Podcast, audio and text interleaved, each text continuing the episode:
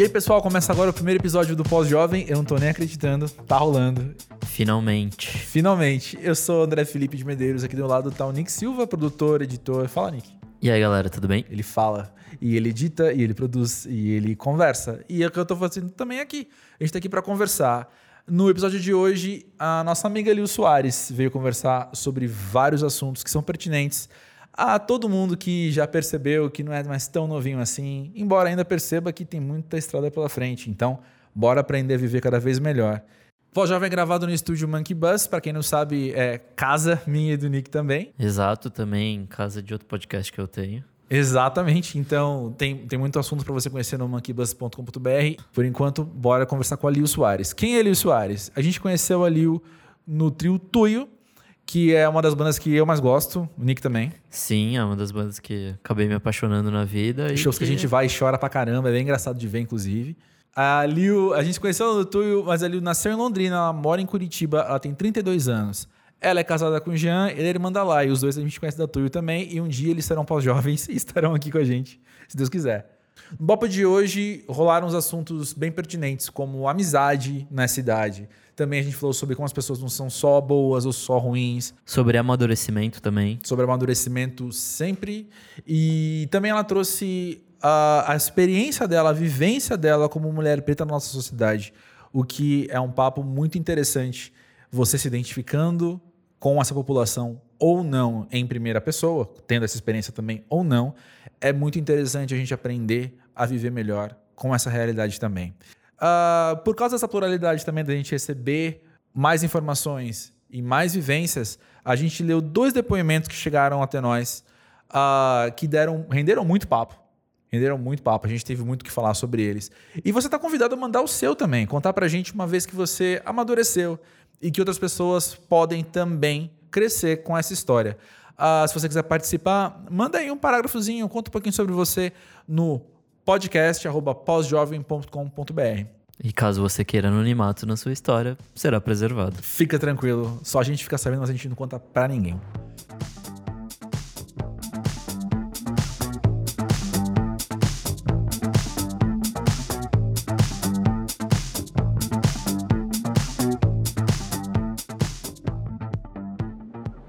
Liu, o que, que pra você é viver a fase de ter 30 anos?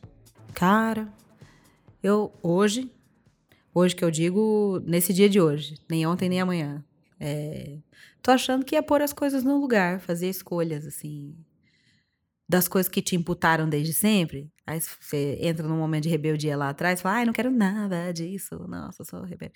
Aí você vai decidindo agora o que, que fica, o que, que vai. Tô, nos meus 30 é isso que eu tô fazendo, né? O resto dos outros 30 das outras pessoas, não sei o que, que esse pessoal tá fazendo. Acho que tem gente que tá atingindo lá a famosa régua do sucesso. É a idade do comprar o apartamento parcelado, comprar o carro parcelado. Mas tem gente que tá bem longe disso também. É, eu no caso. Eu também. Tô eu aqui. Também. tô aqui botando as coisas no lugar. É, uma coisa que eu penso bastante é isso, de dar tal régua do sucesso. Talvez não uma régua, mas enfim, sucesso. E eu acho um clichêzão falar isso, mas me faz tanto sentido quando a gente tem que questionar, mas o que é sucesso? Hum. Sabe? Porque eu, eu observo sucessos na minha vida, sucessos no plural, mas eu consigo, eu consigo visualizar direitinho alguém que até, sei lá, cresceu comigo e tem uma vida totalmente diferente da minha hoje e olha para mim e não vê nenhum sucesso é. Sabe? Ou ver talvez um, não sei, sabe? Eu tenho saúde, então, sabe? Cheguei vivo até aqui. É. É, mas eu, eu acho saudável questionar isso, né?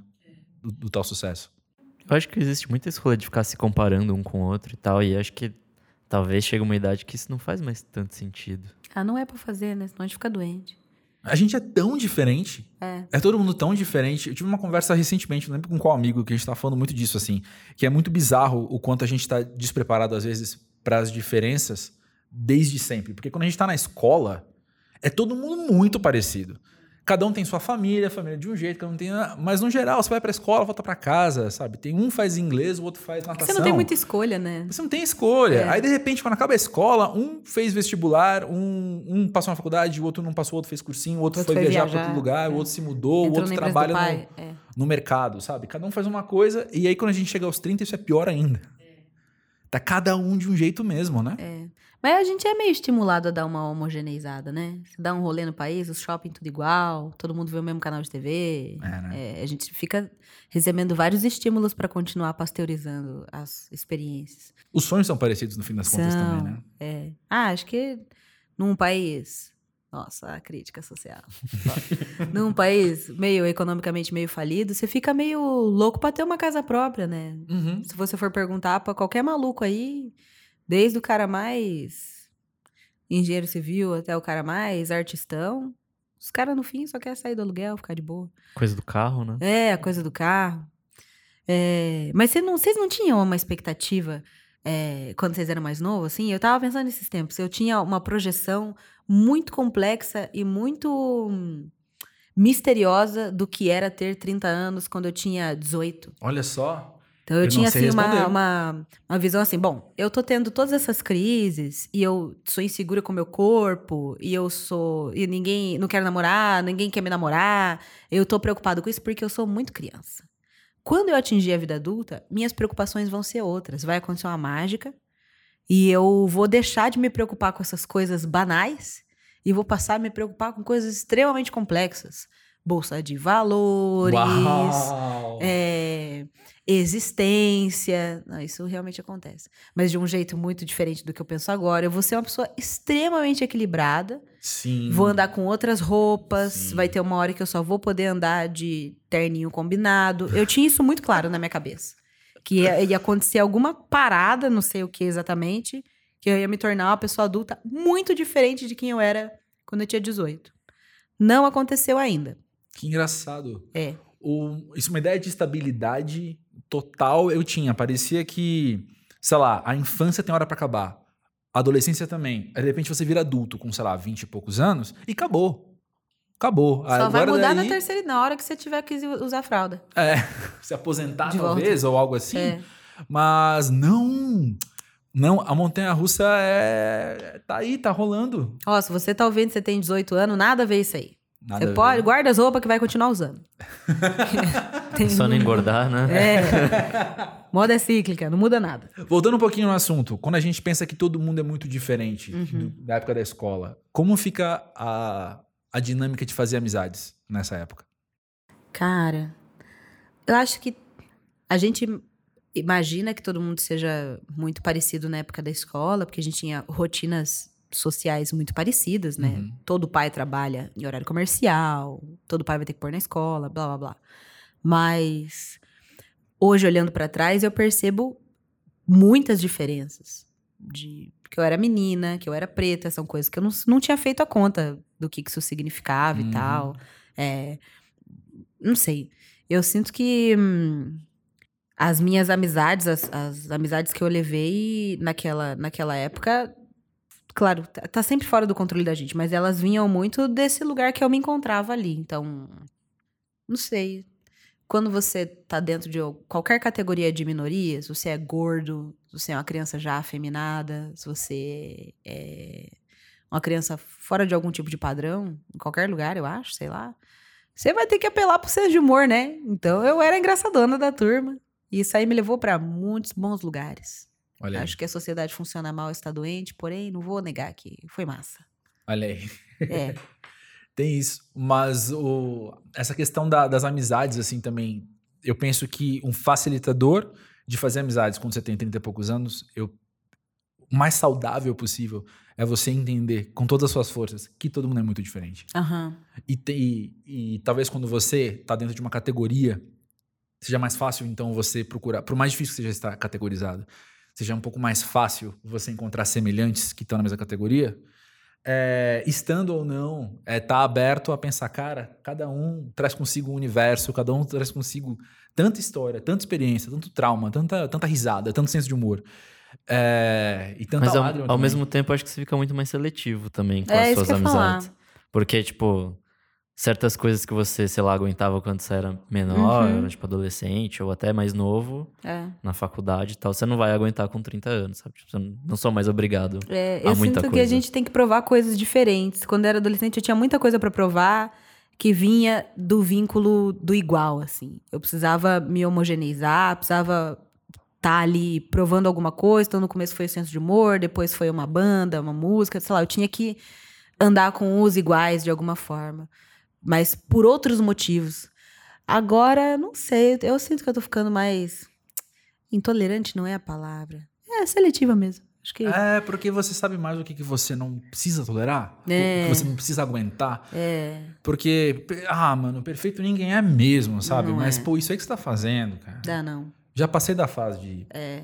passar a mão na cabeça, né? É, é, é, mas eu acho, acho massa a gente pensar nesse rolê das diferenças, das complexidades, assim, principalmente quando a gente fala de régua de sucesso, do que, que cada um quer conquistar. Então, eu tenho uma grande amiga que a meta dela era casar e a gente convive numa boa e é tranquilo. A gente tem muito.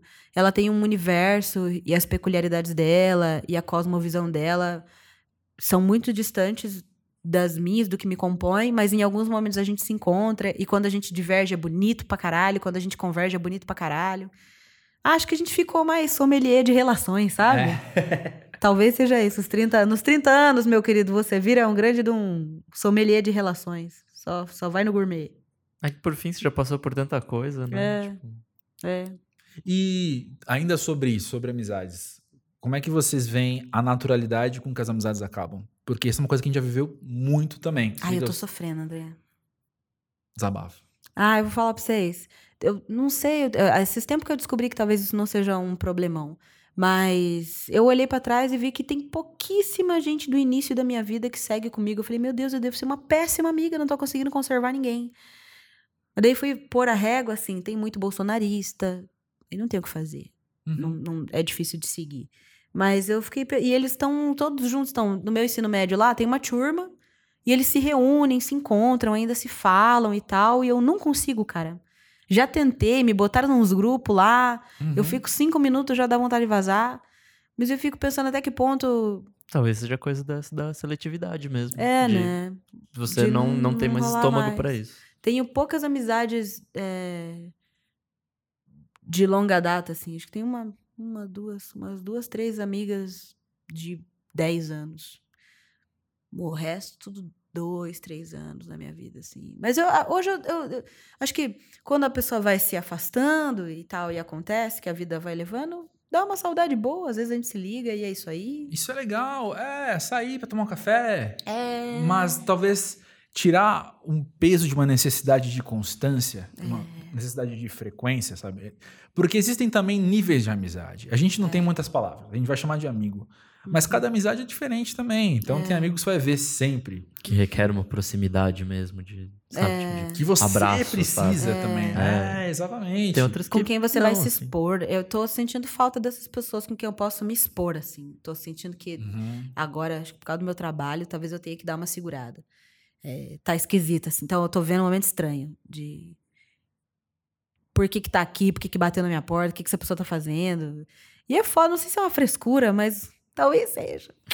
É, e às vezes eu tenho a sensação de que vale a pena você investir tempo, que vale mais que dinheiro, numa relação em que a pessoa tenha interesse em quem você é mesmo. Que interesse Ah, sempre vai ter. certeza. Não, eu não acredito nessas relações, "Ai, mas é uma relação completamente desinteressada. Não existe isso aí. Mas, eh, sei lá, tô interessada, vou manter um relacionamento com o Nick porque eu tô interessada demais na visão que ele tem do mundo e quando ele abre a boca eu cresço. Sei lá. Ou eu Sim, rio, sim. ou ele me ouve. Eu vou ter algum interesse e você também, e a gente vai construir uma parada junto. Mas eu acho foda quando não é interesse em qualquer coisa que não é você. No teu Uhum. trampo, Uhum. porque você escreve lá. Daí eu acho paia. Mas por- não porque tem certo e errado, mas porque esse é o código de ética aí que eu escolhi. Meu filtro pra relação gourmet da Ah, eu, é, é, é eu me identifico demais com isso. Demais mesmo. E eu tive um, um período, tentando lembrar quanto tempo faz. Eu tenho 34, eu acho que foi quando eu tinha 30. Talvez isso seja significativo, hein? Uhum. Talvez. Mas acho que eu tinha bem 30 quando isso aconteceu. Que, que eu tava cercado de pessoas que começaram a em indícios que eu tava perto por interesses que não eram eu. Que não era a minha pessoa. E em uma semana aconteceram umas três causas, assim. Um deles eu lembro muito bem. E era sempre essas coisas de, de, de, de trabalho e sucesso, nas definições de sucesso que eles estão vivendo. É. No- dentro do código de ética que eles, que eles escolheram viver também. E aí, umas duas pessoas vieram pra mim e falaram assim: Escuta, fulano me mandou uma mensagem dizendo que é seu amigo. E que é que não sei o quê. E, tipo, não é nem amigo, não era nem, tipo, amigo. Sabe, de novo, a gente tem muitas, palavras, então a gente vai falar É. amigo. Mas era alguém que tava ali por perto, de vez em quando, falava alguma coisa. E eu falando, não, tipo, ele tá de fato usando essa tal proximidade pra se aproveitar até pelo valor semântico, então, do amigo. É, uma relação de coleguismo ali, sei lá. É, que. Que você é um cara educado, né, André? Tem que ver isso aí. O pessoal confunde. É, sabe aquilo, eu, eu sou legal, não tô te dando mole? Aham. Às vezes tem coisas pra amizade assim também, eu tô só sendo educado, sabe? Ai, é foda. Véi, esses tempos, vai vendo. Tava lá pensando na minha vida, falei, nossa, eu preciso construir novas relações, né? Tô muito sozinha, preciso. Tava refletindo sobre a minha vida, tava trabalhando pra caralho. Falei, nossa, quero tomar uma cerveja, pra quem que eu vou ligar? Você mora em São Paulo? Aí tava em Curitiba, e as minhas amigas tudo trabalhando. Falei, nossa, preciso dar uma ampliada, tô muito restrita, porra, né? Aí fui cultivando novas relações e aí eu me toquei que um desses meus novos amigos, falei, nossa, faz tempo que a gente não sai, o Piazão tá saindo, vou mandar uma mensagem. Falei, ô, neguinho, o que você tá fazendo aí? Vamos sair. Dele, ah, agora não posso. Aí, várias vezes, né? Daí eu falei, ô, irmão, vou dar um rolê, cara. Você tá trabalhando? O que que tá rolando? Ele falou assim, não, sabe o que é? Que eu tava mais interessado em ficar mais amigo do Jean aí, daí agora que a gente tá mais amigo, não, não preciso. Ué. Daí eu falei, ué, irmão, é porque Jean é mais fechadão, né? Aham. É difícil chegar no piá. Aí as pessoas pegam atalho em mim, você acredita? Achei sacanagem. Mas depois eu fiquei pensando, poxa, pelo menos o cara foi honesto aí de dizer que o que ele precisava já rolou. Uhum. Mas fiquei magoada? Fiquei, fiquei sentida pra caralho, né? Mas uh, é a vida que segue. Mas o negócio é isso, de, de sacar também que às vezes você é ponte pra outro relacionamento. Sei lá, Zuni, Uhum. que é um cara mais tímido, mais fechado. E a pessoa quer fazer o caminho pelo André. E, e flagrar que, ah, não sei, não sei. Acho muito antigo esse negócio de pensar em vilania, boa amizade, má amizade. Sim. Tem o que você tem, tá afim de cultivar e o que você não tá afim de cultivar. Isso. Aí você faz essas seleções aí com base no que você tá afim. E eu escolhi errado, né? Fiquei pensando, falei, pô, dediquei uma energia aí nessa. Me abrir, né? Sabe quando você É. fala assim, ah, será que abre o meu coração aqui? Acabei abrindo. Depois pensei, puxa, podia ter segurado mais. Então, Mas a gente só sabe que não valeu a pena Depois, é. olhando depois, né? É difícil. Difícil. Essa até que foi rápido, eu achei, que eu flagrei. Que flagrei, o cara falou, né? Não tava até hoje mandando os stickers lá. E aí, campeão, o que, que você precisa? Vacilo meu demais. Eu quero voltar um, uma coisa que você falou há um tempo aqui, que você falou é, que você percebeu que não tem amigos do começo da sua vida. É. E você falou, poxa, eu devo ser uma péssima amiga. E eu penso que a fase que a gente está vivendo também dos 30 anos é de quebrar esse auto-antagonismo que a gente cria muitas vezes. Eu tava pensando hoje, putz, que droga. Eu queria lembrar um exemplo concreto para contar, mas foi alguma coisa que aconteceu assim que eu olhei e falei, culpei alguma coisa. Aí eu virei e falei, não, não é culpa dele. Eu que tô olhando dessa forma. Aí eu falei, não, peraí. Não é culpa de ninguém. Que sabe? culpa? Culpa é coisa de igreja. Não, não era. A questão é, não tem culpa de ninguém. Era só uma questão ali que deu errado. Deu errado, deu errado. A gente gosta de achar um protagonista, né? Achar um Aí acho que protagonista. quando chega nos 30, você fala assim: ah, ninguém precisa protagonizar nada. Aconteceu. E a vida vai seguindo. Nossa, você falou uma coisa agora muito, muito forte. Eu não preciso protagonizar nada mesmo. Eu tô segue de le- boa. na leveza. É. Eu tô de boa. Sabe aquela coisa de. Às vezes até. Não sei, você chega pra mim e fala: Ó, isso aqui que você fez não foi legal. E o meu impulso infantilizado é falar: E aquilo que você fez É. não foi. quê." Eu não preciso entrar como um personagem também no teu páreo. Eu posso só parar e falar: Vamos viver essa história. Uhum. Vamos viver esse drama que você está colocando. E tá bom, é. É isso aí, você tem razão. Esse é um problema. Não vamos adicionar os problemas a isso. É. Ah, É recente fica- pra mim isso. A gente fica dissecando as relações, mas no, fim as coisas só acontecem, a gente compreende nesse tempo linear, porque é o que dá pra fazer, porque a nossa cabeça aguenta. E as coisas só acontecem, as pessoas só vão vivendo. No, lá no final, todo mundo vai morrer, não vai sobrar nada, e a gente fica. Não sei, não, não que eu não dê importância para essas nuances relacionais, isso é super importante, é o que compõe a gente, com que a gente se relaciona. Mas não sei, talvez a gente dê importância demais para as coisas, sei lá, e queira assim, mas e o que você fez? Vamos resolver essa. É Nesse caso desse meu amigo aí, que na verdade queria mais ser amigo do Jean. Uhum. Na hora eu falei assim: porra, eu vou ligar pro CPA, vamos conversar. Eu falei, ah, que conversar. Tá todo mundo cheio de coisa pra fazer. Ele tá amigo do Jean lá, eles estão vivendo uma amizade bonita. E a vida foi seguindo. Não a preguiça de ficar pondo lupa numas coisas que talvez. botar energia mesmo, né? Em, É. coisa que talvez não tenha salvação. É. e que- E que não precisa ser salva, né? É um, uma, uma relação que eu tinha previsto e queria cultivar para ir para um lugar e foi para outro lugar. E tudo bem. E a gente vai caminhando nas relações com a fluidez que elas estão se colocando ali, sei lá. Uhum. Sinto que talvez a gente esteja assim numa fase, não sei, nos 30 anos tem que escolher se você vai seguir infantilizando e dicotomizando suas relações, Uhum. melhor amigo, pior amigo, aquela pessoa é minha inimiga, shade, nossa, e ficar pasteurizando essas relações, assim, é, ah, dicotomizando as coisas mesmo, de, ah, essa pessoa é minha amiga, essa pessoa é minha inimiga, ai, não falo com fulano porque ele é, nossa, ah, sei lá, uma preguiça enorme, né? Acho que também outra coisa da idade dos 30 é que a gente sabe, acho que lidar melhor com expectativa Uhum. dessa coisa que você tava falando de, de amigos e tudo. Acho que É. agora talvez não seja tão interessante colocar todos os ovos numa cesta só, sabe? Uhum. Você distribui ali seu. Mas, cara, será que tá do todo mundo afeto. nessa maturidade mesmo? Porque a gente tá falando aqui, eu só consigo lembrar de experiência de gente que quartacerizou suas relações. Tava no aniversário de uma menina que ela não me chamou. Quer dizer, ela me chamou, mas eu não vi. Mas eu sabia que era aniversário dela eu tava perto, e eu gosto dela. Eu falei, ah, é na rua, não me custa, eu vou lá dar um abraço na menina. Passei lá, tava um climão, porque uma outra pessoa viu algum stories de que tava tendo a tal da festa, e ela não, também não foi convidada. Ou não viu o convite, como eu, sei lá.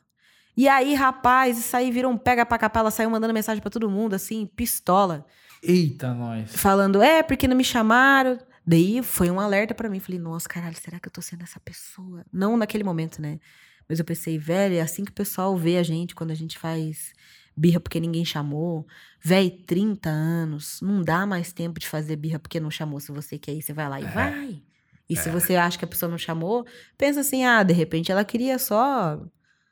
Eu não sei. Às vezes, quando eu tô dentro da situação, eu fico pensando, ah, mas eu vou mandar uma mensagem para aquele.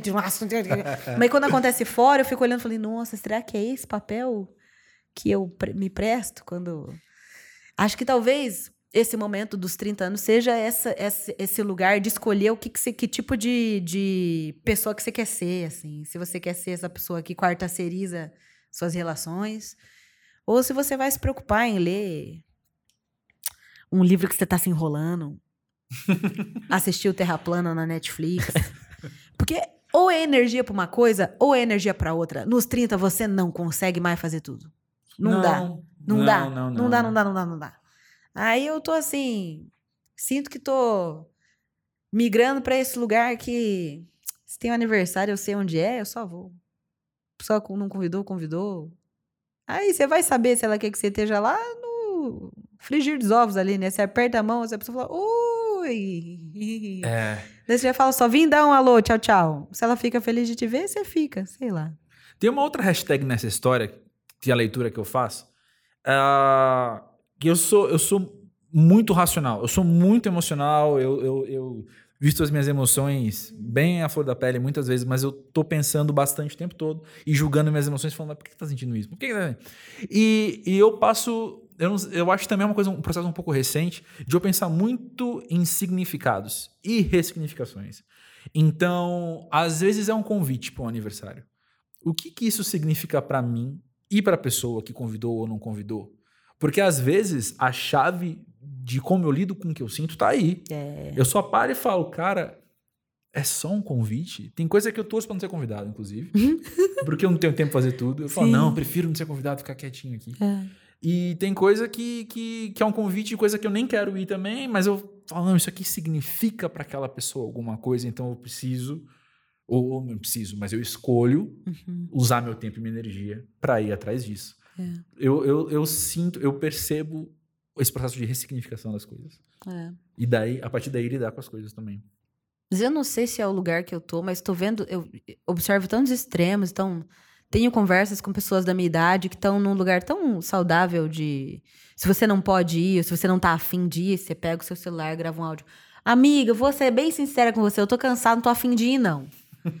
e aí, do outro lado, vejo grandes amigas minhas vivendo relações complicadíssimas, porque ela não quer falar que ama, porque tem um jogo. Hum. E aí o, o emoji que o cara mandou não é o emoji que ela gostaria. Aí tem que mandar outro emoji. Daí na terapia ela vai falar que ela não sabe se ele ama ou se não ama.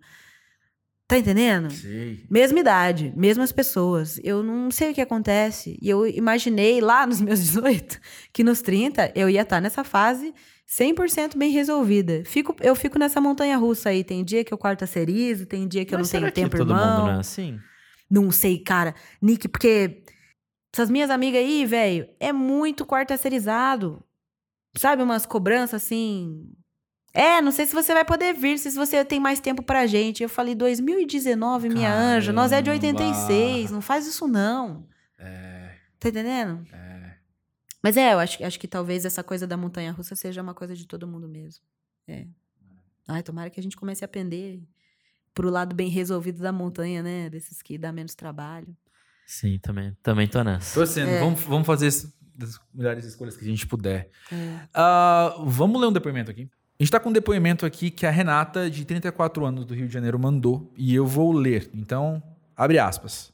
Eu sou uma das pessoas mais escuras e com fenótipos mais negros na minha família. Eu sou mestiça e o curioso é que meus ancestrais mais próximos são árabes, europeus e indígenas. Fui criada mais próxima à família do meu pai, todos descendentes de indígenas. Assim, nunca me identifiquei nem como negra e nem como branca. Sempre fui tratada como morena, ela colocou entre aspas, morena, e cresci me sentindo em um limbo pardo. Eu era uma dessas pessoas que achava que nunca havia sofrido racismo e achava que qualquer rejeição ou codescendência que pudesse sofrer era um problema individual. Até que no ano passado eu fazia parte de um grupo liderado por mulheres brancas e vi que iriam executar uma ideia de forma exatamente igual a um projeto que eu já fazia e que elas conheciam. Quando precisei confrontá-las, pedindo para que mencionassem e demonstrassem apoio ao meu projeto, fui acusada de estar sendo competitiva, entre aspas de novo, fazendo o jogo do patriarcado, e fui silenciada. Eu expliquei, cheguei a pedir desculpas, mas a situação se estendeu até o ponto em que notei que estava me colocando e sendo colocada em uma posição de subalterna, quando não havia feito nada de errado. Isso me fez refletir sobre uma questão que o feminismo negro coloca do quanto as pessoas brancas estão tão acostumadas a posições de poder que, mesmo que aquelas mulheres não sejam racistas, acabam reproduzindo uma dinâmica autoritária. Aquela situação deixou claro para mim a posição em que eu estava. O impacto foi direto, me fez tomar plena consciência da minha identidade racial e da forma como sou percebida. Notei que havia naturalizado um pensamento embranquecido quando meu lugar na sociedade é outro. Foi bom porque perdi a ingenuidade e fui procurar os meus, finalmente encontrando respostas e explicações para incômodos que sentia e não sabia nomear. Perdi o impulso conciliador e me tornei mais atenta, mais esclarecida e mais preparada para identificar e enfrentar situações racistas, principalmente as que se manifestam das maneiras mais sutis. Foi um despertar empoderador. Fecha aspas. Nossa, fui eu que escrevi isso aí? É doido, né? Caralho. Quando a gente conversou sobre eu vir pra cá, a gente conversou sobre trazer na memória experiências que mudaram tua vida, que foram. E eu. A minha contribuição da noite foi o dia que alguém me contou que eu sou preta.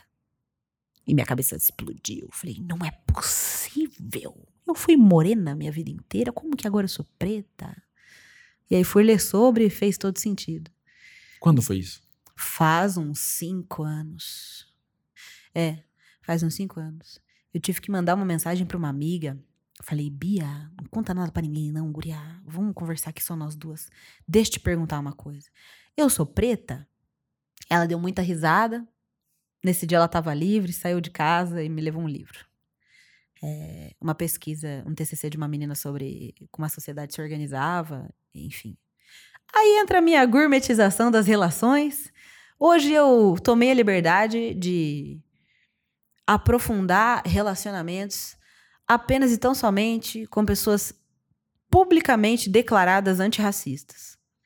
Ah, para não ter esses problemas, sabe? Uhum. E assim, a pessoa tem que ter um background de uma literatura, né? Porque tem o pessoal que fala que é antirracista, que é esses esquerdomachos aí, pessoal que veste saia, pinta unha, Ai, que E preguiça. daí que na teoria dá deslizada, mas se dá des- deslizada o tempo todo, então isso não é. Pois é, né? cara. Que, ah, esses brother aí que pede desculpa. Ai. Depois que inventaram a desculpa. E é o. Nossa, muitas coisas, muitas coisas, muitas coisas. Pra começar, eu acredito muito que seja exatamente aos 30 anos que você começa a fazer as contas sociais. De ser. É, ah, eu sou gorda, o que que isso significa? Aí você olha pra trás dos seus 30 e consegue dar nome pro que te formou, traços da sua personalidade que você imaginava que era uma coisa natural, que você sempre foi assim, aí você entende por que, que você desenvolveu. É, Começa a entender coisas do seu passado. Acho que é exatamente nessa década dos 30, entre 30 e 35, que você começa a flagrar o que, que é o quê. E, e não sei. Acho que eu fiquei feliz, porque no fim do depoimento dela, eu falei assim, nossa, a minha deve estar super frustrada, deve estar sendo uma bosta. Mas ela falou, poxa, eu me senti mais corajosa, mais segura, fiquei mais esperta e tô aqui com os meus. Mas às vezes eu fico meio bolada, assim, fico meio...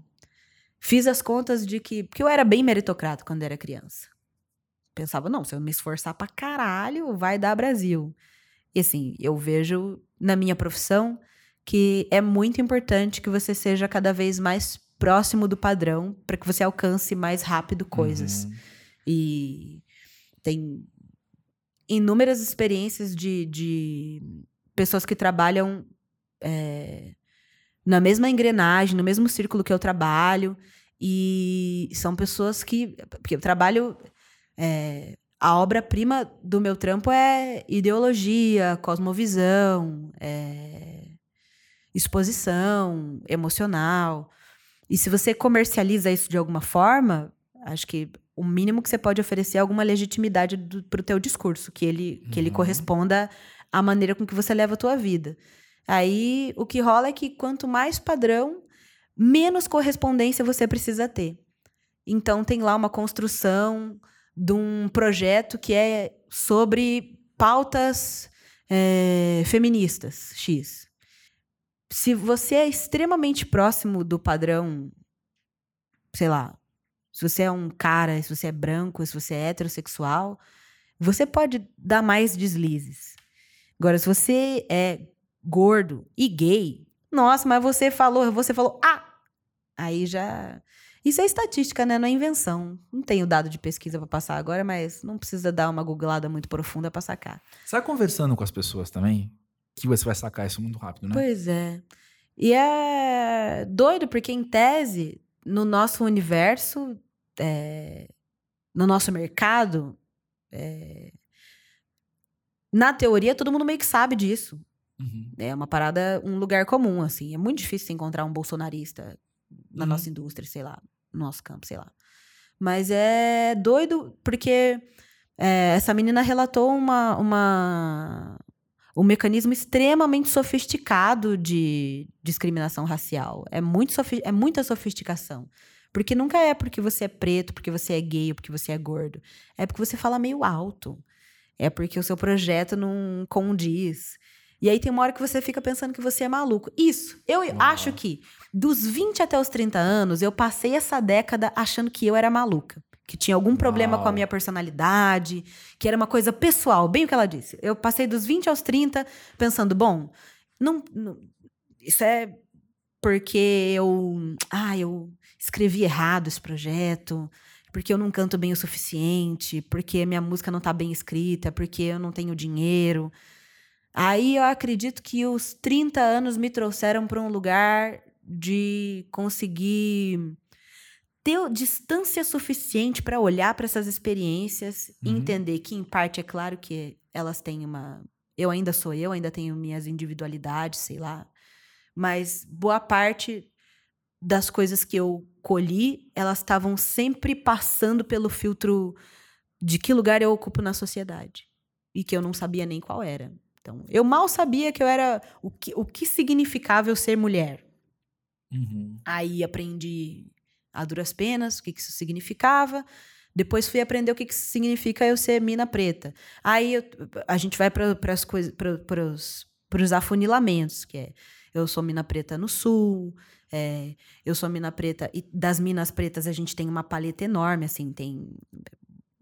A, a prática de racismo no Brasil se dá através do colorismo, né? Uhum. Não é uma coisa étnica como em outros países, sei lá. Então, é, eu analiso pelo fenótipo, assim, pelo, pelo, pelo jeitão. Então, quanto mais escura a sua pele, você vai sofrer estilos diferentes de racismo. Ah, sei lá, quanto mais evidentes ficam os seus traços é, que te ligam a descendência indígena ou africana, mais perto você tá da margem, né? Sei lá. É, e aí eu entendi onde é que eu tava, que eu tenho a pele mais clara, então a banda, meu trabalho vai ser bem mais aceito, mas eu não sou mulata tipo exportação, sou gorda, então é, eu vou estar em outro lugar, eu não posso vender sensualidade, não, não consigo comercializar isso, ai, nem quero muito também, mas não, eu não, eu não vou ser sexualizada, porque aí tem minhas outras amigas que são, que aí ela, se ela é tem a pele mais escura, então ela tem uma função que é fazer sexo e ela, a bolsa dela vai ser revistada muito mais do que a minha. Sei lá. É, são vários, várias intersecções mais complexas, né? Aí tem uma amiga que é, é, ela é preta e ela é lésbica, mas ela tem a pele clara.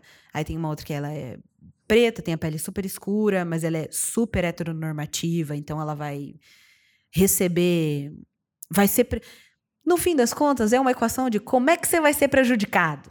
Uau, uau. E aí é, é- é- mas é- é uma droga, mas é legal porque você começa a parar de individualizar e de protagonizar uma situação problema. Então, você, quando você entende que é social e que é a maneira como a sociedade funciona, você pensa, bom, então essas são as ferramentas que eu tenho e é com isso que eu vou trabalhar sem me autoflagelar, sabe? Parando de Sim. me autoflagelar. Acho que talvez a popularização de textos e de, de trabalhos sobre essas inter... sobre engrenagens sociais que colocam à margem tudo que não é um homem, não é um homem branco, não é um homem branco heteronormativo, você consegue entender como a sociedade funciona e parar de. É, é, talvez a grande vantagem seja essa, de compreender isso sem entrar numa bad enorme. É pensar que não é você. Uhum. Pra desculpar pelas coisas, igual você tá falando que tipo, você se achava louca ou não sei é, o quê. exatamente. A culpa não, não é sua, no fim Às das vezes contas. dá uma super bad que eu penso, bom, então não é uma coisa que eu posso mudar, né? Ah, Se eu quiser, tipo, ah, é só eu deixar de ser louca, só cantar melhor, eu preciso de mais dinheiro, eu preciso emagrecer, sei lá. Não, não vai resolver. É, Por um lado é triste, por outro lado é legal, porque eu tiro das minhas costas uma responsabilidade. É, é, tira, tira das minhas costas o peso do protagonismo, assim. Uhum. E talvez seja isso que tenha deixado essa menina mais aliviada. Mas é uma droga. Descobrir que você é preto, ou descobrir que você é gordo, descobrir que você é gay, e aonde que isso te coloca, descobrir que você é mulher também. Em que lugar que isso te coloca. É, mais um bônus aí de dentro dos 30 anos. Uma delícia. É. É, o, tem um aspecto do que você falou que eu me identifico, mas é 100% em outro assunto, porque é 100% em outra esfera. Mas é muito o, o- o se entender e, e talvez não se culpar, assim. Uhum. Que é uma coisa que não veio da adolescência, mas eu acho que da vida inteira mesmo, da infância, assim. Que é um, um dado muito particular sobre a minha história, sobre a minha família, é que a minha família é muito bonita. Nos padrões da sociedade Uhum. todo mundo que conhece minha mãe, todo mundo que conhece minha avó, ninguém nunca falou, cara, tua avó é linda, tua mãe é linda, minha irmã é linda.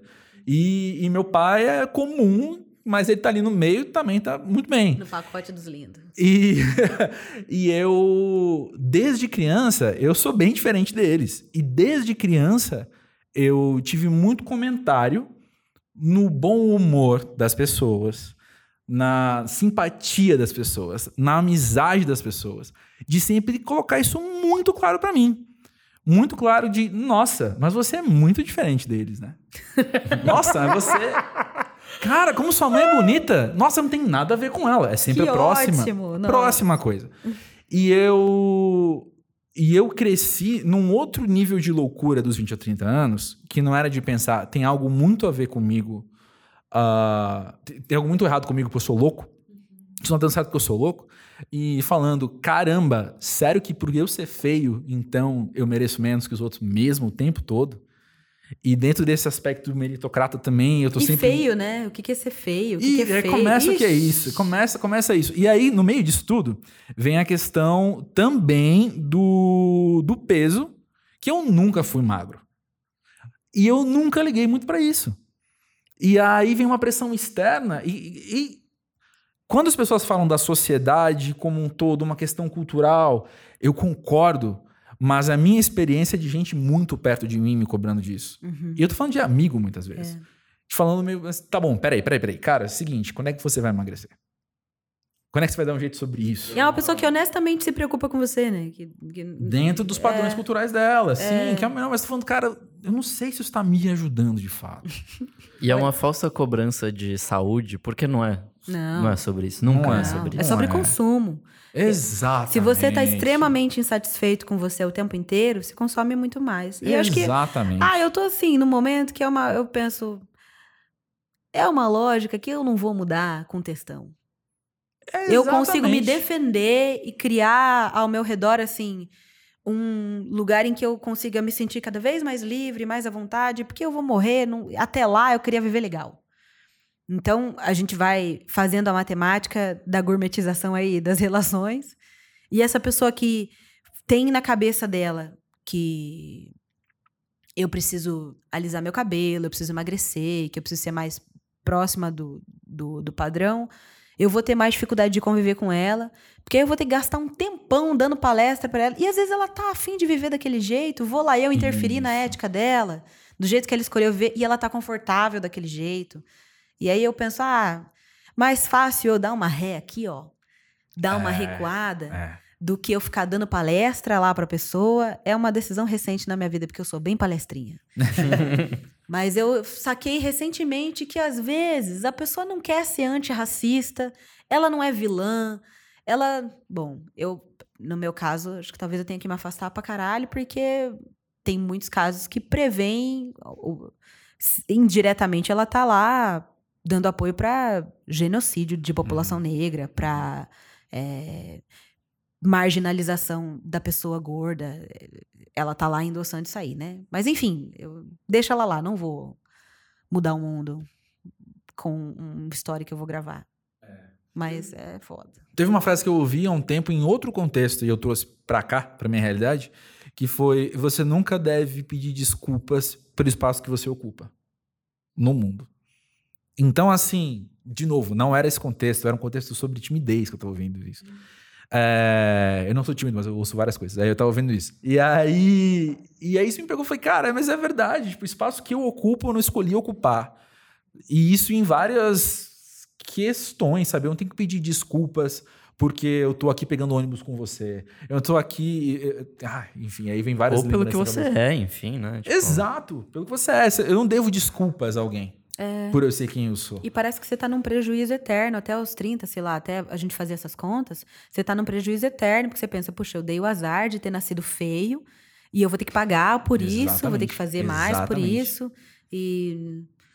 Ah, é foda, porque.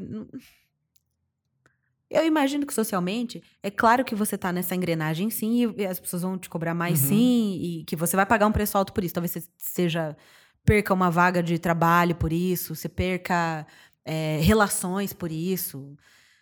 Mas, ah. Nossa, eu convivia com um, um colega, depois, enfim, a gente conversava muito sobre o movimento negro, sobre.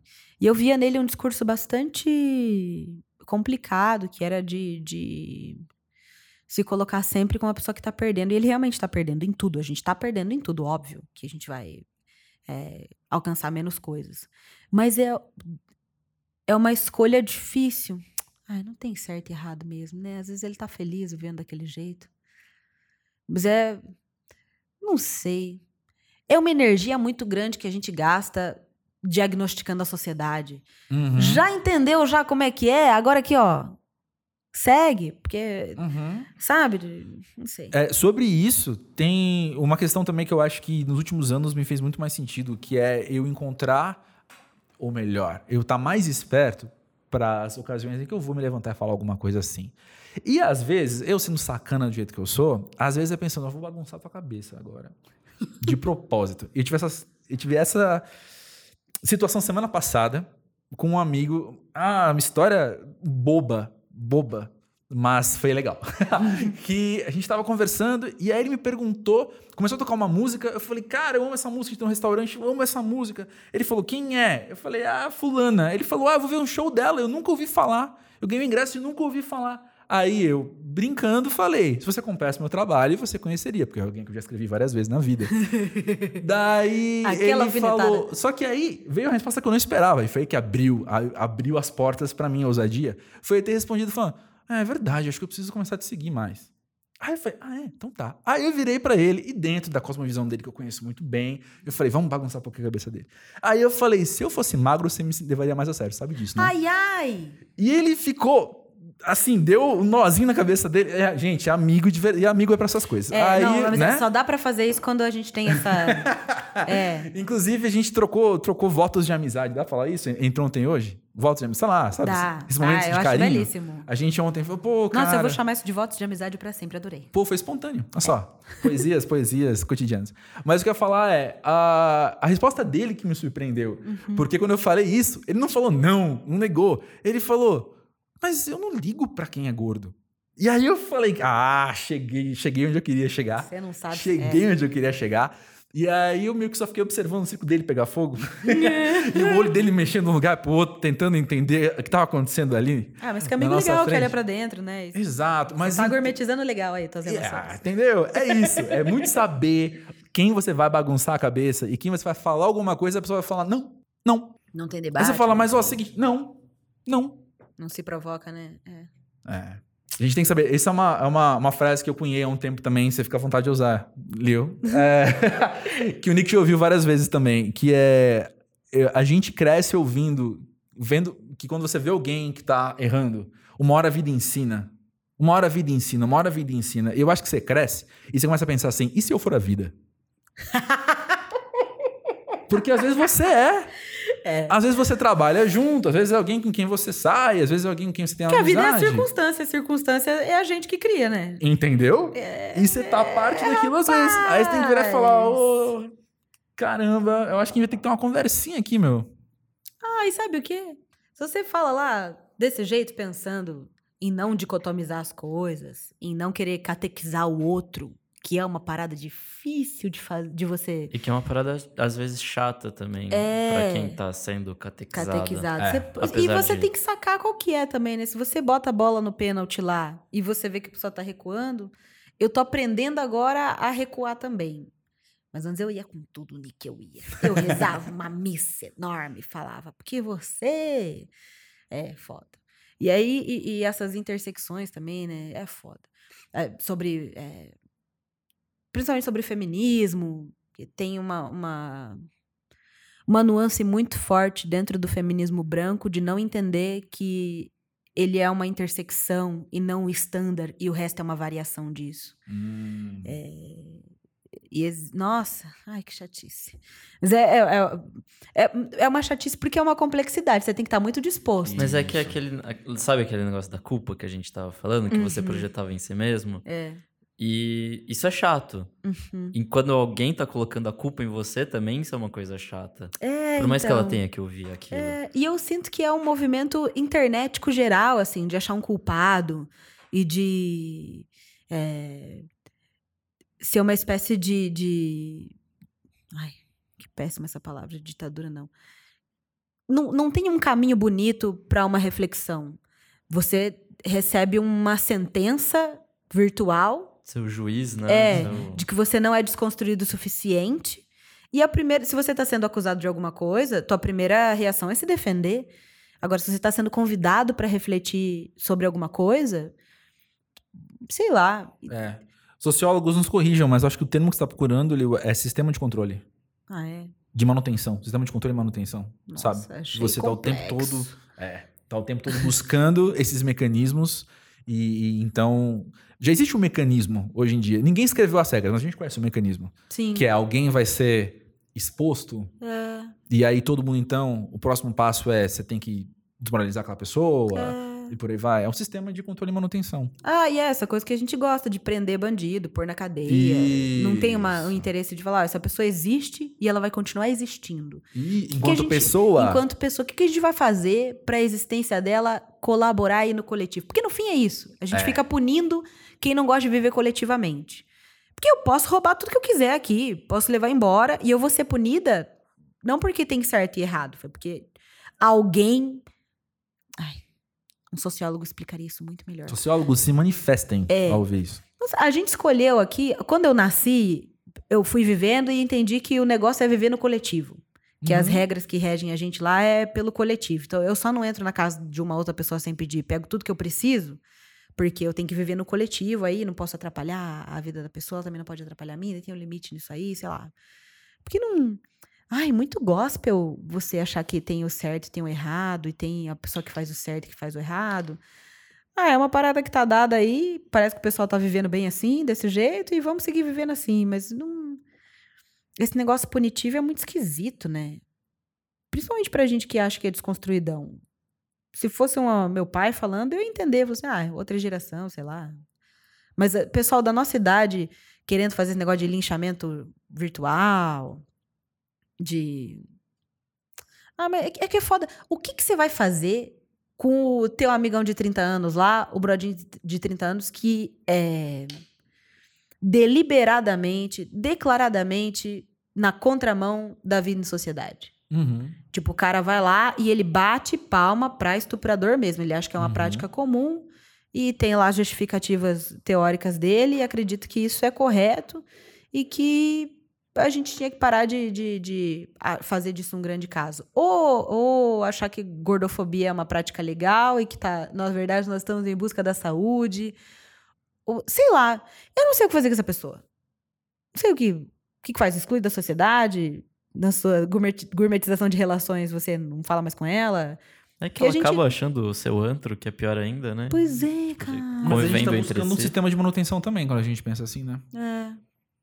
Eu fico pensando nisso. Eu, um paralelo que eu posso, que eu, que eu penso ao ouvir isso, um paralelo banalizante que eu penso ao ouvir isso, que vai ser bem, bem abaixo. Eu, eu fico pensando naquele meu amigo que cresceu comigo e tem uma vida muito diferente da minha hoje, e pensando, o que, que eu vou fazer com esse cara que tem 19 mil projetos e trabalhos, ao invés de ter uma renda fixa num plano de carreira dentro de uma empresa? Sabe? Como é que, esse, como é que o que eu vou fazer com esse cara que não tem carro? É. E, e- e por aí vai. Ele pode olhar pra mim e, e- e pensar como me colocar no sistema de manutenção e controle dele Uhum. também.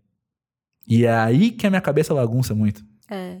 Ah, eu acho que tem, rola muito uma parada de vilania, né? Da gente colocar essas pessoas como vilãs e de imaginar, nossa, a pessoa é bolsonarista, então ela é muito burra, ou ela é muito. Ela tem um outro código, ela acredita mesmo que talvez o assassinato seja uma boa solução para as coisas. Eu acho que a gente achata muito as perspectivas pensando em, em bem e mal. Essa pessoa é uma pessoa do bem, essa pessoa é uma pessoa do mal, porque ela não Sim. concorda comigo. Tipo, ai. Sim. É. Mas aí tem o limite. Gente, tô com isso na cabeça. Assisti aquele documentário da Netflix lá, dos terraplanistas. Eu comecei a ver, se eu não terminei, eu não Gente. tive estômago. Nossa, fica aí de dever de casa pra todo mundo. Que documentário sensacional. Em algum ponto do documentário, o cara fala lá que é, existe um movimento crescente de pessoas começando a basear sua prática, sua cosmovisão, sua ética é, no que elas são capazes de racionalizar com o conhecimento que elas têm, sem o interesse de adquirir novos conhecimentos Sim, sim, e, sim, e de buscar alguma coisa. Então, o cara fala lá que a pessoa abraça um dogma X e tudo que for empírico, tudo que for de, de argumentação, ela vai usar para justificar esse dogma. Aham. Que isso é um movimento crescente que é, tá lá se desenvolvendo e, e acumulando adeptos, contrariando um outro movimento que é esse em que você tá buscando destruir seus dogmas e a- arrumar outros e, e- quando eu era criança eu era extremamente homofóbica. Eu fui criada para entender que e eu tinha muitas justificativas, inclusive científicas para isso, porque eu sempre fui uma criança racionalzinha. E aí conforme o tempo foi passando, eu destruí esse dogma e construí um novo. É, sei lá, fui construindo novos dogmas com base nas coisas que eu fui vivendo, experienciando. Mas é foda, porque a gente tem uma hora que você vai adaptando teus argumentos para fazer crer aquilo até uma hora que não dá mais. Fala, não, isso não faz sentido não... pro estilo de vida que eu escolhi, né? Porque tem gente que escolheu outro estilo de vida lá e não sei. Acho que tem acho bonito a gente pensar que pessoas que são adeptas ao genocídio da população negra, ao extermínio é, de tudo que foge do padrão. De pessoas que imaginam que um homem branco hétero é o standard e o resto é variação disso, ela não é uma vilã. Não, nós não estamos no filme da Marvel. Ela é uma pessoa que escolheu uma forma de vida bastante diferente da tua. E que, infelizmente, o método dela acaba comprometendo a tua existência e você vai fazer o possível para seguir existindo, né? Uhum. Ah, mas eu não sei se entra nesse paradoxo da intolerância e nesse lá, nesse caso eu seria um pouco maniqueísta e, e eu não teria estômago para sei lá, fala com genocida, sabe? É, mas eu acho que tipo, tal, que mas não vem de uma te desafie. O, o que estilo de vida, a tua existência, é, né? O estilo de vida que ela escolheu diz que você não tem que existir, que você não pode existir. É, mas daí sabe o que eu acho foda? É que se você dicotomiza isso e coloca é, essa pessoa como uma espécie de vilã, fica muito complicado você acessar essa pessoa. Era isso, era, eu dei umas voltas, era nesse ponto que eu queria chegar. e aí o cara, o cientista falou que a gente exclui, a gente é, exclui essa pessoa de uma mesa de discussão ou de uma pauta a gente acaba tirando dela a oportunidade de entregar mais instrumento para ela desenvolver os argumentos dela. E de alguma forma ela recebe um endosso nosso mesmo de que o que ela está pensando é isso aí. E é claro que devem ter as exceções. Mas o que coloca uma pessoa num lugar de imaginar que para ela viver bem você precisa ser exterminado, estou falando com base em dados que eu não sei. Mas é basicamente um lugar de extrema ignorância. Porque até se ela for extremamente egoísta, ela vai sacar que quanto mais em sociedade ela viver, quanto mais misturada ela tiver, é longevidade para ela. A gente vive melhor em sociedade do que individualmente. Então, ainda que ela não pegue o viés assim do vamos construir uma ponte em nós, você é uma pessoa boa, ela, ela pode ser uma pessoa mais escrota do mundo. Se ela fizer as contas, se ela tiver instrumento para conseguir fazer as contas, ela vai sacar que você existir é bom para ela. Então eu acho que talvez. E aí os caras falam nesse documentário aí, em algum momento Terra Plana, falar bem ignorantemente, que talvez a gente tenha é, marginalizado tanto é, do nosso convívio. Não sei se convívio, mas das discussões públicas sobre coisas em geral. Pessoas que estão, estão antagonizando demais a gente, que. Não sei, elas ficam sem sem a chance. Claro que tem coisas que eu não tenho estômago. Eu tenho muita dificuldade de conversar com uma pessoa antirracista. Mas eu entendo que não é antirracista. Mas eu entendo que em algum momento ela vai precisar encontrar alguém. Eu não tenho força, tem gente que tem. É, estômago. Ela vai encontrar alguma literatura, vai encontrar algum filme, vai encontrar a vida, né? A, vida, de repente eu sou a vida. vida. vida Mas é, é da gente encontrar um limite é, entre a gourmetização das nossas relações para manter a nossa saúde emocional uhum. e não excluir completamente. Sei lá, tem um lugar saudável aí no meio. Uhum. Em que a gente abre para um debate sem que a gente precise se expor e tal. Então, eu não tenho condição de entrar num. E eu não acredito que esse lugar é um Instagram. Que você vai lá no Bolsominions Arrependidos, e aí tem um cara lá, ele vai falar uma bosta, você vai falar outra bosta. Acredito muito que essa geração já era e que a gente precisa fazer alguma coisa com relação a como, o que, que essas crianças estão lendo na escola. Mas daí, de novo, né? Não está muito na nossa mão, é uma coisa mais ampla. Mas no teu círculo ali, de repente tem um amigo teu que o cara é um cara super desconstruidão, mas ele é um escroto com mina. Uhum. Sabe? Você tem duas escolhas. Você pode falar assim: esse cara é um idiota, eu vou excluir ele da minha vida. Ou você pode, sei lá, chamar pra perto. Então, eu não. Tenho algumas coisas que eu tenho estômago, eu tenho outras que eu não tenho. Então, tenho um grande amigo que ele não é um cara muito antirracista, ele é meio indiferente, e eu tomei para mim o desafio de ficar cutucando ele ali de leve. Mas daí tem um outro cara que era muito amigo meu que eu descobri que ele batia na mina dele. Eu escolhi levar ele pra delegacia, que era o que eu tinha estômago para fazer. Então, mas eu podia ter escolhido sentar com ele e falar assim: "Cara, de onde tá vendo isso? Porque que que tá acontecendo que você é violento desse jeito? Vamos procurar uma terapia. Cadê tua família? Mas eu não tive estômago, escolhi. Alguém deve ter pego ele lá, não sei. Porque ele tá solto, não prenderam o menino. Uhum. Mas, enfim. Tá entendendo? Eu acho que. Ai, num resumo maluco desse monte de coisa que eu tô falando, é que se a gente para de vilanizar quem antagoniza a nossa existência, não que a gente deva estar extremamente aberto ao debate com quem, na primeira oportunidade, vai pegar uma arma e te matar.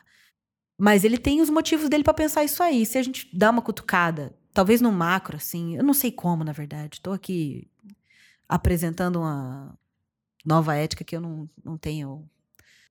Não sei. É, a gente vai até onde a gente tem estômago pra ir. Mas até se você não quiser. Tipo, esse cara aí, eu não. Por muito tempo eu tratei ele como um grande de um vilão, ele é uma pessoa do mal. Né? Sei lá, esse cara um dia foi uma criança. Teve sei a onde, vivência dele. Né? É, ele teve a Uhum. vivência dele pra ir parar nesse lugar, sabe? Eu não sou obrigada a conviver com ele, não sou obrigada a aprovar ou a endossar a maneira como ele vive, mas eu acho que empobrece a minha percepção do mundo se eu colocar ele num lugar de uma folha de papel, assim, 2D, que o cara é um cara é, essencialmente vilão, essencialmente Sim, mal, sim. e me coloca num lugar de essencialmente boa, essencialmente. Porque você também se conhece. E se você acha que você não tem pra onde crescer, não tem por que aprender e não tem o que mudar em você, É. tem algo bastante errado.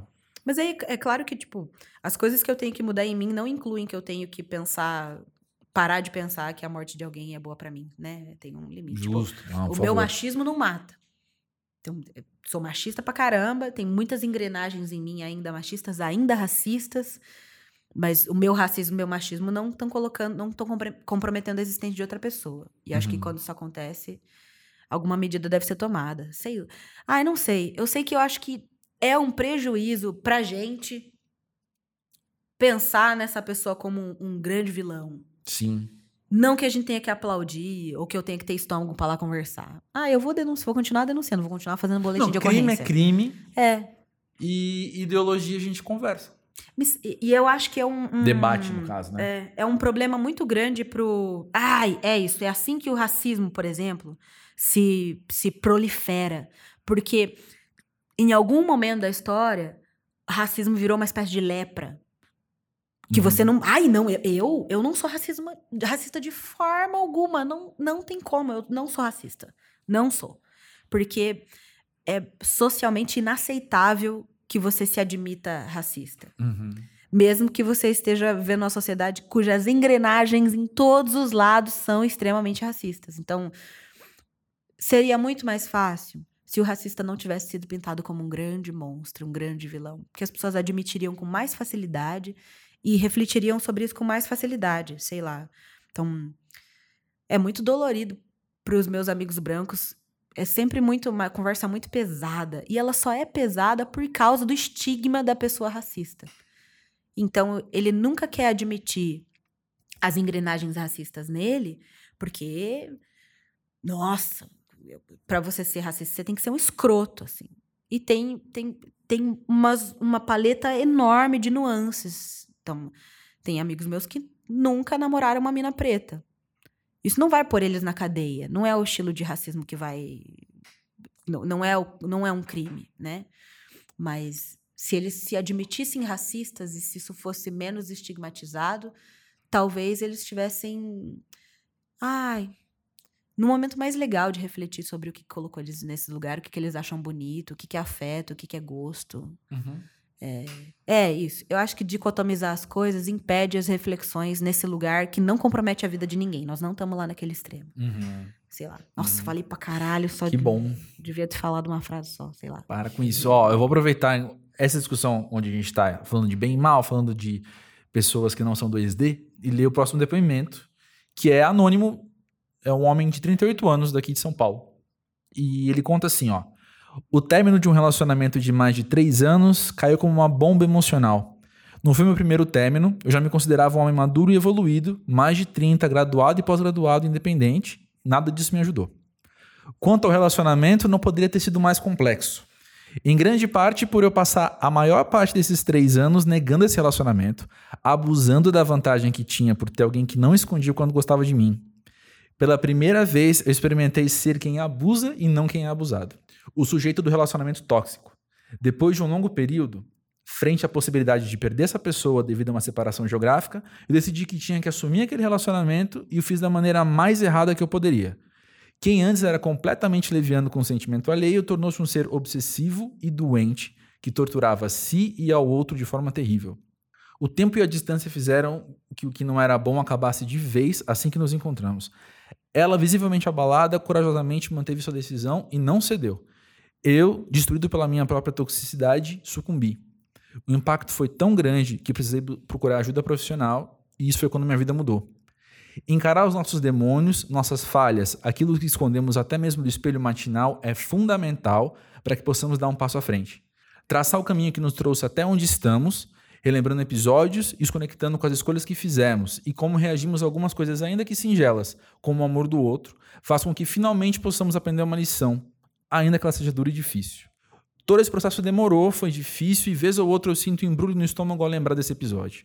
Mas eu não tenho nenhuma dúvida que a pessoa que me tornei agora e como eu encarei os relacionamentos todos, amorosos, amizade, profissionais, que vieram depois desse de forma absolutamente séria e madura, são decorrentes dessa passagem. E se eu não tivesse passado por isso, certamente poderia estar repetindo o mesmo erro. Ai, que delícia de ler, de ouvir, né? No sentido de que. Nossa, Redenção. Redenção, você de, de, se não reconhece. sentir medo de, de, de assumir esse estigma. de Exato. eu fui um. Eu, eu, eu protagonizei um relacionamento abusivo, assim. Eu era o, o lado abusador. Isso. Eu, às vezes, tenho. Eu tenho calafrio, assim. Às vezes eu tô, tipo, lavando louça e vem, vem uns negoção assim, pensando, cara, eu já magoei demais. Sabe? Lembrando uns nomes da adolescência, assim, sabe? Vem, assim, alguém.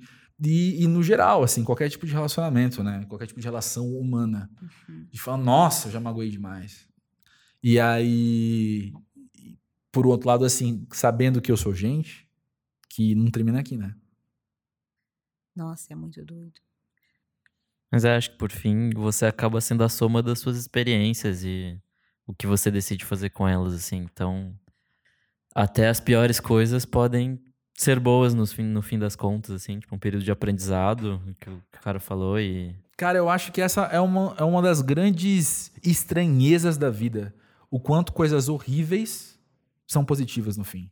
Ou melhor, Algumas coisas horríveis. é, tem umas ou que são melhor, só horríveis. como algumas várias coisas É. horríveis geram coisas positivas, apesar de suas horriveidades. Mas é aquilo da gente não dicotomizar as paradas, não Uhum. maniqueizar as coisas. Então, coisas horríveis não são só coisas horríveis, elas são coisas. E tem lá algumas nuances que são extremamente positivas e algumas nuances que são extremamente negativas. E elas não são majoritariamente negativas, nem majoritariamente positivas, sei lá. Acho que a gente desachatar situações e entender a complexidade delas, de que, assim, foi uma coisa merda, enorme, mas acho que fica. Talvez, para facilitar a nossa comunicação, a gente tenha que etiquetar as coisas, né? Ah, aconteceu uma coisa ruim comigo, mas não foi tão ruim assim. Teve um lado bom. A gente fala, aconteceu uma coisa ruim comigo. Blá, blá, blá. A gente aprende a achatar para conseguir se comunicar, eu acredito. Mas ter lá no fundo da memória que essas coisas são mais complexas do que a gente imagina. E tal. Isso. E não assim, ah, não é uma parada tilelê de, ah, que eu estou vendo o copo meio cheio. Ai, nossa, Não, meu cu, meu quieto. copo meio cheio, Prefiro inferno. que você não veja copo nenhum. É, não vejo copo nenhum. Eu É. não, não curto, assim, essa lógica de ver a moral da fábula, de enxergar o lado bom. Eu acho que é. Bom e ruim é coisa de católico, gente. E a gente já é pós-moderno demais, a gente já é cientificista, não estamos mais nessa, sabe? Mas qualquer católico que esteja ouvindo também tá amparado aqui. Ah, é verdade, gente, per- perdão. Quem é católico fiel aí, eu tô remetendo aí aos tempos de catequização. Acho que a Estão renovação carismática fez um excelente trabalho. Bom, tem um negócio também que acontecimentos são acontecimentos. Eles não, não são ruins ou bons por si só. É o, é o jeito que você percebe. E aí também volta nesse negócio do copo cheio ou não, mas... É. É, coisas são coisas. Não, o que você vai tirar disso é como você vai, vai reagir. É. Uhum. Uma coisa que eu acho muito massa, é, eu aprendi por causa do, do disco do Death Cab for Cutie, que é o Kintsugi. Adoro esse conceito. Aquela técnica japonesa, que para quem não conhece é o seguinte, você tem um vaso, uma tigela, um recipiente desses, que é legal, é bonito, é perfeito, de cerâmica tal, e ele se quebra. No que ele se quebra, uh, essa técnica que é tipo milenar, é, restaura colando o, o, e ocupando os espaços entre os cacos com ouro. Então, esse vaso quebrado, essa tigela quebrada, agora se torna mais valiosa pelas imperfeições que ela tem. Excelente metáfora. Isso me dá frio na barriga toda vez que eu penso nisso. Uhum. Toda vez que eu penso nisso. E, e eu concordo que situações ruins são situações ruins, mas são talvez pouquíssimos os casos que a gente vai ter na vida. E eu tô falando, não é vendo copo cheio nenhum, não. É vendo pé no chão pé descalço no chão sujo. que é falando assim, quase tudo que impele, quase tudo que te empurra, que te faz pular mais para frente, vendo uma situação adversa. Uhum. Quase tudo vem disso. E aí você chega do outro lado, você atravessa essa fase e você tá mais valioso. Você tá cheio dos cacos. Uhum. Cicatriz, né, gente? É. Cicatriz é isso. Cicatriz é a, a, é a maneira que você não tem como esconder que você passou por alguma coisa. E é doido porque a gente aprendeu a, a rotular o, o. Não sei, a almejar um estado. Nossa, não faz sentido nenhum. Porque a gente aprendeu a almejar um estado que, na verdade, a gente repudia. Porque a gente aprendeu a almejar a estabilidade, que remete a um marasmo, que é uma parada que a gente não gosta. Então, você alcançar lá a estabilidade é você imaginar que você tem zero desafios, que você já chegou lá, entre muitas aspas. Então, é, o que te move é o boleto não pago, a relação mal resolvida, é, o livro que você não terminou de ler. E você está sempre na ansiedade de buscar um lugar de plenitude que não existe, né? Que é esse que você não tem mais problema para resolver. E ter problemas para resolver é uma parada ruim. Então você fala, nossa, tô cheio de problema para resolver, tá difícil, tá complicado. E na realidade é o que te move, né? É muito uhum. crazy. Na real, a gente devia estar tá procurando problema para resolver. Essa plenitude... Não precisa porque já tem vários, né? Exato, mas isso que eu ia falar. Eu acho que essa plenitude tem a ver com o que a gente falou lá atrás da ilusão de estabilidade na vida adulta, assim. Uhum. Cara, isso não existe. E quando você não tem problema para resolver? Não existe. Quando fala uma vez na tua vida que você não tinha problema para resolver, aquela vez você estava de férias, não pensou nos problemas, você não pensou nos problemas. Uhum. Mas você tinha o que resolver. É. Às vezes até mais nas que, férias. Sei lá, você vai sair da sociedade, e você vai morar sozinho no meio do mato, você vai ter problema para resolver ainda assim. Vai ter. Vai precisar comer, e vai precisar beber água. E é isso que água. vai te mover, senão você é. vai entrar em depressão, sei lá, você vai ficar meio... Não sei. E fazendo o papel de quem vai falar realidades mais duras ainda, tem os problemas internos que você vai levar com você pro meio do mato. Exatamente. E é problema, e é treta, é zica. Não é pagando boleto que resolve, né? Não é pagando boleto que resolve. Exatamente. Mas essa, essa questão do kintsugi, é, um, um, lado, como tudo na vida também tem um lado negativo, então, um problema que eu pessoalmente enfrento é, é quando eu contemplo essas ideias que me fazem um sentido absurdo de, é, realmente, com imperfeição vale mais e, e com as cicatrizes, então, mostra mais coisas, tal, tal, tal. Eu, eu entro numa atitude quase desleixada às vezes também. Sabe, de, é, problema todo mundo tem. E aí? Hum. Sabe? É. Ao invés de, de organizar, de ir atrás das coisas mais bonitinho, é só, tipo, admitir, tudo não tem problema, tudo é difícil. Foda-se. Hum, é. Você tem que pensar também que nessa.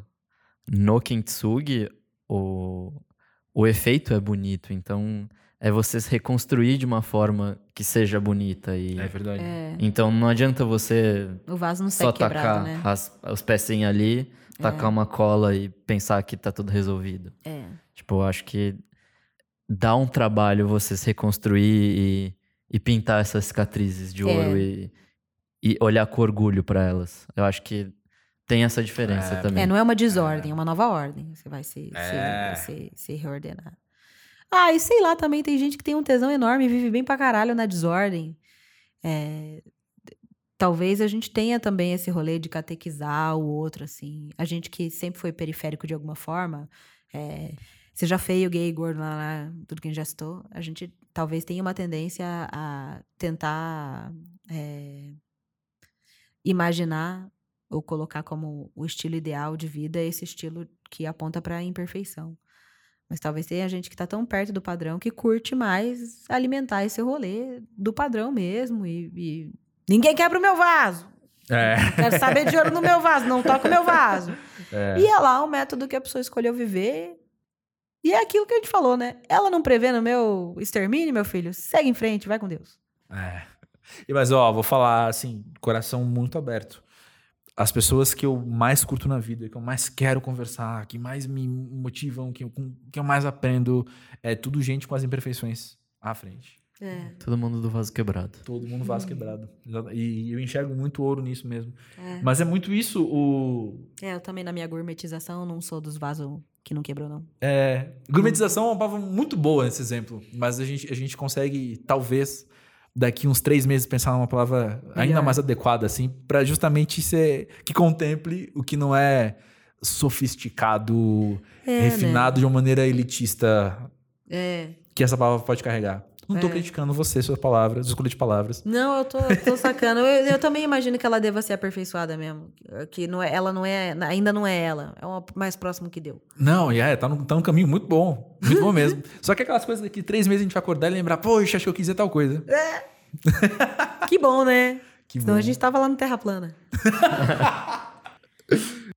Tem um assunto que eu li há um tempo e ele rebateu em mim de novo aqui, hoje, na verdade, que é uma, uma teoria muito interessante. E aí, vários pesquisadores têm feito isso, principalmente nos Estados Unidos, pelo jeito, porque eu vi um estudo de uma faculdade em Nova York e outra na Califórnia, falando o seguinte: que as idades terminadas em 9, 9, 19, 29, 39, são tempos de crise. E aí é o seguinte: quando você tem 9 anos, você não percebe que você é criança. Quando você tem 19 anos, tá todo mundo mudando demais. E você é adolescente, é normal ter crise. Quando você tem 29, é a primeira vez que você está consciente da crise. E é aí que o bicho começa a pegar. E aí até falam que nessas idades que terminam em 9, 29, 39, 49, 59, é quando as pessoas mais é, têm relacionamentos extraconjugais, cometem suicídio, e mais, o que a gente mais gostou de ler, é, é, entram em maratonas. o que pra mim tá, tá perto do, do, do- do adultério e suicídio. do suicídio. É. É. Eu fiquei feliz porque eu tava Adrenalina. planejando correr uma maratona e eu fiz 30 esse ano, né? Então, Ai, que amor! Então pelo só menos eu tô longe do tá resto. correspondendo. É verdade. Se É. você cumpriu a maratona, você, os outros dois você tá salvo. É, mas aí vem a pergunta, Lio Soares, você teve crise de 30 anos? Então, sabe o que, que o pessoal fala? Quando é que a crise começa, né? Quando ela acontece, que é aos 29. Mas eu ainda não consegui ler um estudo que aponta quando é que ela termina. eu tô aguardando aí esse diagnóstico, né, Pra saber se eu tô dentro da estatística. Não, mas eu sinto sim que, que com os 29 anos foi foi quando eu abandonei dogmas que construíram a minha personalidade, então eu deixei de ser cristã, é, nossa, deixei de ser tantas coisas aos 29, então acho que foi uma crise de ressignificação que segue acontecendo até hoje. Tive uma baita crise enorme, gigante, no meu relacionamento, porque eu tô com o Jean vai fazer uns 7, 8 anos. E a gente tá assim, agora se restabelecendo da minha crise dos, dos 30, e o bichão vai entrar agora. Eu tô basicamente fodida, porque a gente viveu juntos os abalos sísmicos das minhas crises, e ele tá nos 27, então eu tô na contagem regressiva pra viver tudo isso de novo. Nossa, não tinha lembrado disso, não tinha parado pra pensar nisso. É. Então, tive sim, tive uma baita crise. E é bem isso, né? Com 9 a gente tem a desculpa da ignorância, com 19 da puberdade, agora eu não tenho desculpa. Não tem. É. Vamos resolver na terapia, né? Mas não consigo. Comecei a fazer terapia, me deu um. Pensei, nossa, não quero entrar aí não, deixa quieto. Aí, Sei. saí. Não sei como é que eu vou resol- vou resolver. Acho que eu vou fazer uma maratona também. Ah! Tem um, tem, nessa sua frase aí tem uma coisa que eu tenho pensado demais em, em até outros âmbitos, mas eu vou trazer pra cá, que é quando você olha ali, você contempla aquilo e fala: "Ah, isso existe? Isso causa tais coisas? Não vou entrar". Aí você se ferrou, porque você já sabe que aquilo existe. E você já tá contemplando que aquilo tá ali. Eu tô E- indo bem ignorando, mas eu não sei até que ponto, até quando vai durar. É, É, uma hora vai. é, Eu aviso vocês o, que, o estrago que vai rolar. fechou. Mas o negócio é que eu acredito que aos 29 eu precisei encarar uma parada que eu tava ignorando, que é com os 19 eu tinha certeza de que eu ia viver pra sempre e que eu tinha uma expectativa de vida longuíssima. Então eu não tinha muito interesse em lidar com o fato de que eu ia morrer e que a minha história ia acabar. Então, aí eu tive esses dois problemas, que foi de abandonar uma religião que me colocava como protagonista, então não sou mais protagonista e não vou mais viver para sempre. Então eu preciso encarar que eu sou coadjuvante, que eu, a minha existência não é relevante, que eu não sou relevante é, e que eu vivo a ilusão de relevância porque eu tô aqui num, numa bolinha assim que, em que isso acontece. Mas se a gente for colocar é, na pauta o funcionamento dos planetas e as coisas acontecendo, eu sou nada, eu tenho que lidar com eu ser nada, isso vai cutucar meu ego, enfim, tem esse, essa questão. E aí eu preciso lidar com a destruição da imagem dos meus pais, com a, com a com o esmaecimento do heroísmo dos dois, é, com o envelhecimento deles. Então eu tô, eu preciso lidar com eu ser nada. Aí eu preciso lidar com o que é de mais é, é, sedimentado na minha base de afetos ruindo. Aí eu também preciso lidar com a liquidez do, das relações. Então, aquele papo que a gente teve de amizade, das coisas diluindo, não tenho mais a minha best friend forever. Eu tenho pessoas com quem eu convivo, eu vou precisar menstruar essas relações. Aí eu tenho uma reviravolta na minha carreira, porque eu preciso escolher o que eu vou fazer. Eu sou bibliotecária, eu sou musicista. Aí tem essa crise. Então, se fosse uma de cada vez, a minha cabeça já ia estar tá fodida. Agora você imagina isso aí no simultâneo. Uhum. Aí acho que é uma crise longa. Tem algumas coisas que eu já resolvi, eu acredito. Tem outras que ainda não. Eu tô achando que a minha crise dos 30 vai durar até os 35, 36. Eu vou ter uns dois anos de folga e engatar na dos 40. Essa é a minha previsão. Aí, se alguém tiver algum estudo a respeito de quando que acaba a crise dos 30, pode enviar, tá? Pro e-mail aí do pessoal pra gente ter esse dado. Ótimo. Ótimo. É muito louco, né? Como talvez a crise, a crise dos 29, a crise dos 30, então, ela seja a, a, a droga de entrada das crises, sabe? Porque aí você vai emendar uma na outra e você entendeu que agora o rolê é esse. Uhum. O rolê é esse. É. Aos 59 vai ter de novo. Aos 59 você tá, você tá ainda se. Como é que fala? Se construindo, reconstruindo das, dos 49, sabe? É. E por aí vai. Eu tô com um pouco de medo, porque eu acho que eu não tive a minha exatamente. Eu também não. É, eu também outras não. coisas engatilharam processos em mim, mas acho que não tem a ver com a idade. E não sei, talvez venha tardia, talvez não venha, mas é uma coisa que fico pensando assim, tipo. Quando, quando vir, o é, que vai acontecer? O que, que, que vai rolar? Às vezes você canalizou tudo pra maratona, Nick. Eu acho. De repente você resolveu melhor que eu. Eu tô aqui, ó, não, não maratonei nada ainda. Pois é. É. Eu, tô, eu, eu penso, é uma teoria muito, muito superficial que eu tenho, assim, que coisas que eu vivi aos 18 e coisas que eu vivi aos 27 aceleraram as crises. Pode ser. E aí, na hora de contemplar essas questões críticas, eu já tinha contemplado outras, talvez não aquelas, mas outras, de peso maior no contexto, uhum. que aí eu falei, não, peraí, isso aqui a gente lida de outro jeito, sabe? É. Isso aqui a gente faz isso aqui, faz tal, tal.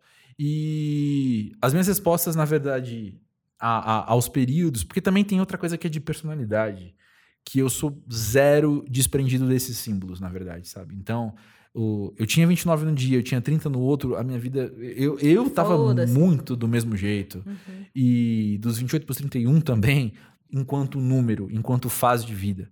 Uh, os contextos que estavam mudando. E eu lembro que eu tive atitudes propositalmente infantis, enquanto. Uh, que funcionaram como ritos de passagem para mim, que foram bem bestas, assim, de propósito. Foi com 19 eu fiz piercings. E com 29 eu fiz tatuagens. Mas foi muito mais como uma desculpa para fazer as coisas que eu queria fazer uhum. e não tinha me dado oportunidade. Tipo, ah, vou fazer, ah, vou fazer, vou fazer. Aí de repente alguém vem pra mim e fala assim: você vai fazer 20 anos, hein? O que, que você não fez, hein? Que você vai fazer? Falei, ah, então vou furar a sobrancelha. Fui furar a sobrancelha. Aí, quando eu ia fazer 30, foi a mesma coisa, assim, sabe? Tipo, ah, mas o que, que você não fez ainda que você tem que fazer antes dos 30 anos? Aí eu falei, ah, tem que cumprir tabela? Tem que achar alguma coisa? Então eu vou fazer tatuagem. Eu fiz duas de uma vez. Nossa, eu tinha uma planilha. Quando eu tinha 15 anos, eu tinha uma planilha bem certinha do que, que eu queria atingir com 25, com 30, 35 e 40. Uau. É. Pergunta: onde tá essa planilha? Ah, tá guardadinha em casa. Eu te juro pra você que ainda tem. Você acredita Uau, nisso? acredito. A minha pergunta é: você acessa ela com curiosidade? Você espia ela de vez em quando? Acesso pra caralho, Uau. dá muita risada. Eu não fiz uma nova. Eu ia fazer uma nova. Eu olhei assim, Pra rir de novo no futuro. com certeza. Que é o único objetivo da- de uma planilha é você comparar com o que deu errado, né? Uhum. Sacar que não, não rolou. Eu gosto de planilha pra caralho. Lista, adoro lista. Tinha um caderninho só com lista. Lista de coisa que eu queria, cara, né? lista do... Virgem é foda. Aí o, o, negócio é que... Que bom que, que bom que a gente vai diluindo os dogmas, né? Vai vivendo outras coisas, eu não sei. É.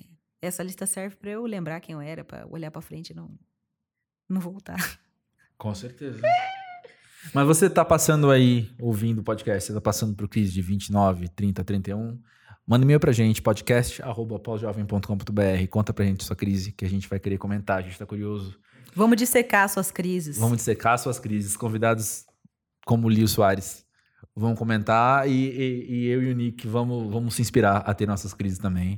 E a resolver elas o quanto antes. Sim, é importante resolver coisas. Mas tem Importante que dar a crise coisas. primeiro, né, gente? Eu tô esperando esse momento. Não é? Mas, ó, vamos resumir o que a gente conversou hoje de um jeito muito, muito afunilado, assim. Eu fiquei prestando atenção, porque eu acho que um grande barato do que a gente conversou hoje é, é- é justamente um propósito desse podcast, que é troca. E é ouvir, sabe? Vamos, as pessoas são diferentes, cara. Vamos conversar. Vamos ouvir. Você vai concordar, você vai discordar em vários graus. É. Mas você vai sair transformado. E você vai aprender. E você vai crescer. E talvez minimize crises ou acelere crises. Desencadeie novas. É. Mas não sei se vai pular a crise, não. Felizmente crise- a tá, crise sempre pessoal. vem. Sempre vem.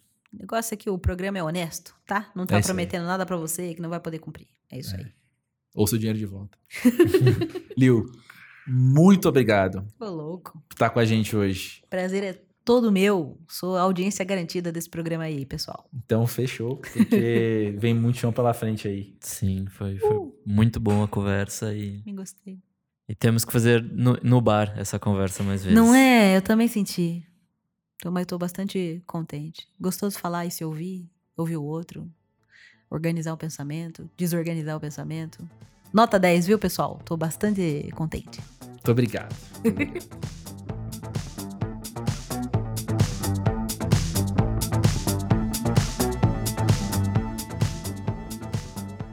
Valeu também a todo mundo que ouviu esse primeiro episódio do Pós-Jovem. É, você pode participar e vai ser muito massa se você participar, mandando também o seu de- depoimento de amadurecimento. Ou seja, conta aí uma situação que você viveu e que você hoje olha para trás e percebe que, que foi de grande crescimento para você. A gente leu a história da Renata, a gente leu também um depoimento anônimo e com certeza vocês viram o quanto enriqueceu a nossa conversa e o quanto a gente tem que comentar. E seu anonimato vai ser preservado caso você o queira também. Exatamente, muito bem lembrado do produtor Nick Silva. E então o e-mail é podcast@posjovem.com.br. Você manda aí a sua história e a gente vai conversar sobre ela no programa. Vai enriquecer muito e você vai ter novos pontos de vista também sobre o que você passou, tal, é bem legal. Então é isso, valeu aí por ouvir nossos papos e participa aí, vai ser da hora. Até a próxima.